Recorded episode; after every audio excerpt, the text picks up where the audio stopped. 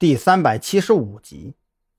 临出门的时候，张扬的余光注意到，那对情侣对自己二人的行踪非常关注。看到自己和蓝雨桐起身离开，好像松了一口气。将这二人的面部特征牢牢记住，张扬心里暗自盘算着：等会儿要不要做一个画像啊？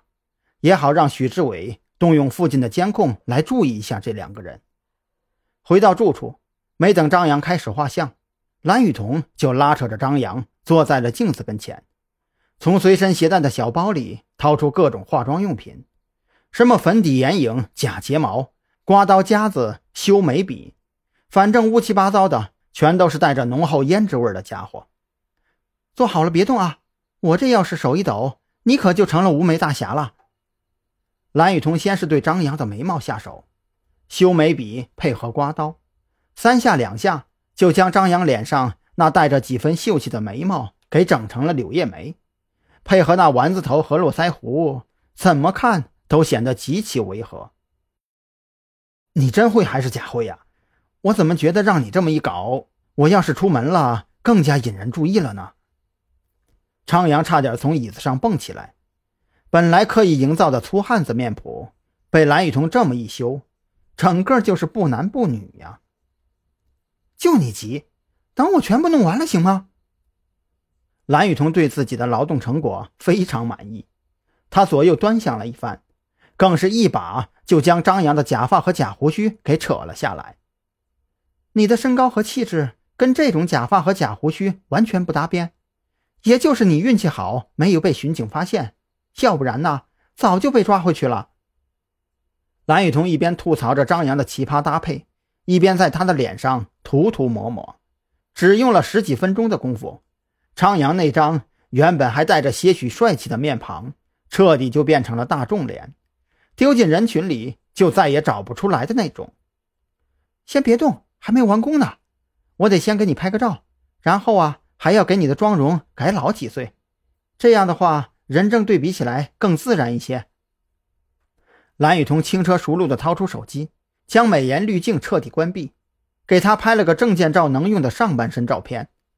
等回去之后，只需要让许志伟把照片的背景改成红色，就能直接使用了。做完这些之后，蓝雨桐又从包里取出一把电推子。脸上挂着诡异的笑容，不等张扬反应过来，直接给推成了平头。怎么样？这一下你自己都认不出来自己了吧？等我再给你的妆容改老一点就算你在李栋面前晃悠、不开口说话的情况下，他都认不出你来。张扬心中在哀嚎，自己好不容易留出来的头发呀，就这样在蓝雨桐的手里毁于一旦呐！更可恶的是。镜子里的自己简直丑爆了，好不好？脸上坑坑洼洼的也就算了，这鼻子上还给点了两颗黑痣。他甚至怀疑蓝雨桐这就是在公报私仇。你这是什么眼神啊？我可是很负责的告诉你，想当年队里派我去盯梢，我可是一天更换两三次妆容的，愣是一个人跟了全天还没有被认出来，所以。不要怀疑我的专业性。蓝雨桐见张扬瞪大了眼睛，一副怀疑人生的模样，也是气不打一处来。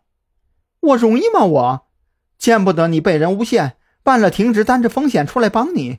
你倒好，就这么对待我的劳动成果呀？眼看蓝雨桐说着说着，眼珠子就开始微微泛红，张扬瞬间就怂了。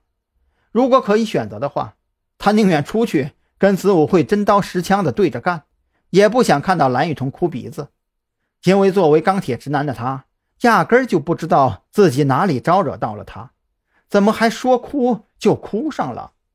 这该怎么哄啊？